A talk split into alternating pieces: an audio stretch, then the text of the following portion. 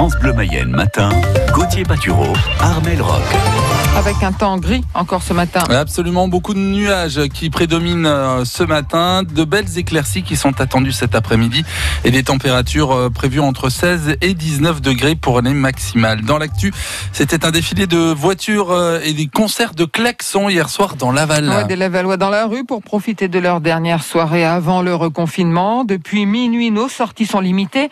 Plus question au moins jusqu'au 1er décembre de se faire un resto ou d'aller boire un verre en ville avec les copains. Du coup, hier soir, il y avait du monde au deuxième, l'un des restaurants de Château-Gontier-sur-Mayenne. On se serait cru. Samedi soir, Lila Lefebvre. Les clients les plus fidèles sont arrivés dès 19h. Euh, ce serait possible, mais pas avant 21h30 maintenant. Franck Renier, un des gérants, relève ses manches. On se fait un peu euh, chambouler, mais euh, c'est le dernier soir pour les Moyennais, donc, euh, donc tout le monde veut sortir un petit peu. Mais euh, le problème, c'est que nous, on a moins de places que prévu, parce qu'avec le Covid, donc euh, il y a 1m50 entre les, les tables, les chaises. Donc voilà, donc euh, je pense qu'on va faire euh, une 100, 120 couverts ce soir. Quand même deux fois plus qu'un jeudi normal. Dans la salle, beaucoup de familles. Oui, oui, on en profite pour la dernière soirée, de passer un petit resto en famille, oui. Et alors vous vous confinez ensemble ou pas? Euh, alors notre fils, oui. Et non, elle a un appartement. Oui, c'est important de passer un dernier moment en famille. Dernier moment de liberté. Liberté, ouais. Deux amis, Anne et Clotilde, se disent au revoir. C'est la dernière fois qu'on se voit euh, pendant un mois. Bah oui, si on respecte le confinement, a priori. Je vais arriver à quelle heure? Euh, 19h15 pour profiter de la soirée. le plus longuement possible. Et le deuxième qui ne ferme pas, hein, puisque dès aujourd'hui, il propose des plats à emporter à cadence réduite toutefois, puisque 10 de ses 16 salariés repassent en chômage partiel. Ce matin, la plupart des commerces sera fermés, à l'exception de ceux de première nécessité, mais les marchés alimentaires peuvent rester ouverts, sauf décision contraire des préfets. Chez les commerçants mayennais, un fort sentiment d'injustice, alors que la grande distribution continue de tourner à plein régime. Il vous invite à utiliser l'application Ma Ville, Mon Shopping pour acheter des produits locaux et se les faire livrer. Ne laissez pas Amazon gagner, supplie Sandrine Ribaud, la présidente de la Fédération des boulangers de la Mayenne. C'est à lire sur francebleu.fr. Dans les entreprises, le télétravail 5 jours sur 5 devient la règle partout où c'est possible. Ce n'est pas une option, c'est une obligation. Les mesures d'accompagnement mises en place lors du premier confinement sont reconduites et amplifiées dans les écoles. Port du masque obligatoire dès l'âge de 6 ans à partir de lundi. Les cantines continuent de fonctionner et l'accueil périscolaire est maintenu. En revanche, plus de théâtre ni de cinéma. C'est comme si les salles jouaient un remake de Retour vers le futur. Elles se retrouvent comme au printemps, sans public, mais dépendant des aides de l'État. Pas de chance, hein, les spectateurs commençaient à revenir. À Laval, le directeur du Cinéville, Laurent Gaudin, prend les choses avec philosophie. C'est pas une surprise. On s'y attendait depuis plusieurs jours maintenant. Euh, c'est pas plus une catastrophe pour nous que pour euh, toutes les autres personnes euh, qui traversent un moment qui est quand même difficile.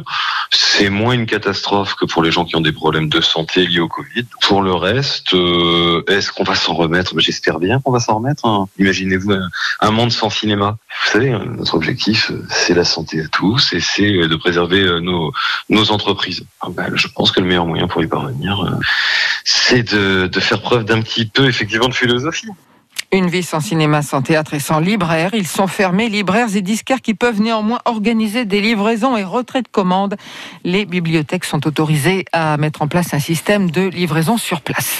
Émotion et consternation après l'attaque à la basilique Notre-Dame de Nice. Trois personnes tuées à l'arme blanche. Emmanuel Macron sur place hier a dénoncé une attaque terroriste islamiste. Le procureur national antiterroriste Jean-François Ricard a donné une conférence de presse et détaillé le parcours de l'assaillant, un tunisien de 21 ans entré en Europe par l'Italie à Nice. Mathilde Vinceneux.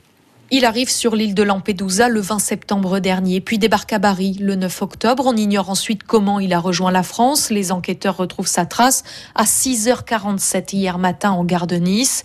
Grâce à la vidéosurveillance, on le voit retourner sa doudoune, changer de chaussures, puis se diriger vers la basilique à 400 mètres de là. Il y entre, 8h29.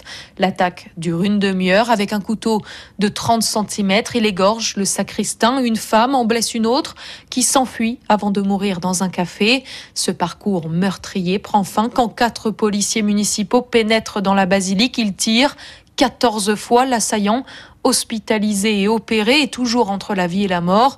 Il est inconnu des services de renseignement. Seul indice sur lui, un papier de la Croix-Rouge italienne et dans la basilique, un Coran, deux téléphones et un sac avec deux autres couteaux. Le niveau du plan Vigipirate a été relevé au maximum niveau urgence attentat, ce qui veut dire que la sécurité euh, va être renforcée devant les lieux de culte et les écoles. Le nombre de militaires mobilisés pour l'opération Sentinelle va passer de 3000 à 7000. Un conseil de défense est prévu ce matin.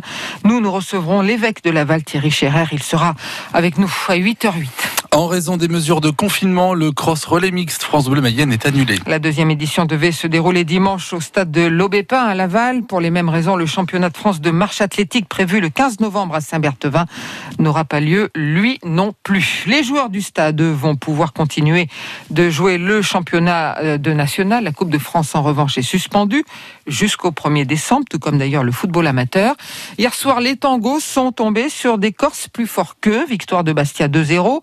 Sans rythme, sans doute à cause d'une longue pause forcée par le virus et un peu à court d'idées. Les Mayennais étaient trop justes pour accrocher leurs adversaires. Olivier Frappoli, l'entraîneur lavallois, savait ses joueurs limiter physiquement. L'intensité bastiaise a trop vite fait des dégâts. On s'y attendait bien évidemment pour plein de raisons. D'abord, c'est les caractéristiques de cette équipe à domicile et aussi parce qu'on a joué il y a, il y a trois jours. Malheureusement, on se fait cueillir à froid. Quoi. Premier tir, il marque. Puis on est bien revenu dans la partie. Et sur le premier compte, 51e, on prend, on prend 2-0, qui s'enlève rien, en rien à la victoire de Bastia. Mais le club avait demandé euh, à ne pas jouer à cette date-là. Quoi. Passer de, de 24 jours sans compétition à, avoir deux matchs de haut de tableau lundi et jeudi, on avait refusé. Maintenant, on peut nous qui décidons, il y a des diffuseurs. On savait que ça serait compliqué sur l'aspect sur l'aspect athlétique, peut-être sur la durée du match, sur l'état de fraîcheur. Et on paye, comme par hasard, euh, on paye tout de suite et, et au retour de la mi-temps. Et on a vu que les, garçons ont fini vraiment à bout. Quoi. Et en étant mené très vite au score, ça renforce encore la tâche. Si on avait pu marquer les premiers, ça aurait été différent. Mais en étant mené 1-0 puis 2-0, ça a été, voilà, ça a été difficile. Au classement, Laval se retrouve quatrième de national avec ses 15 points, tandis que Bastia s'empare de la première place. Prochain match le 6 novembre à Le Basser face à Bourg-en-Bresse.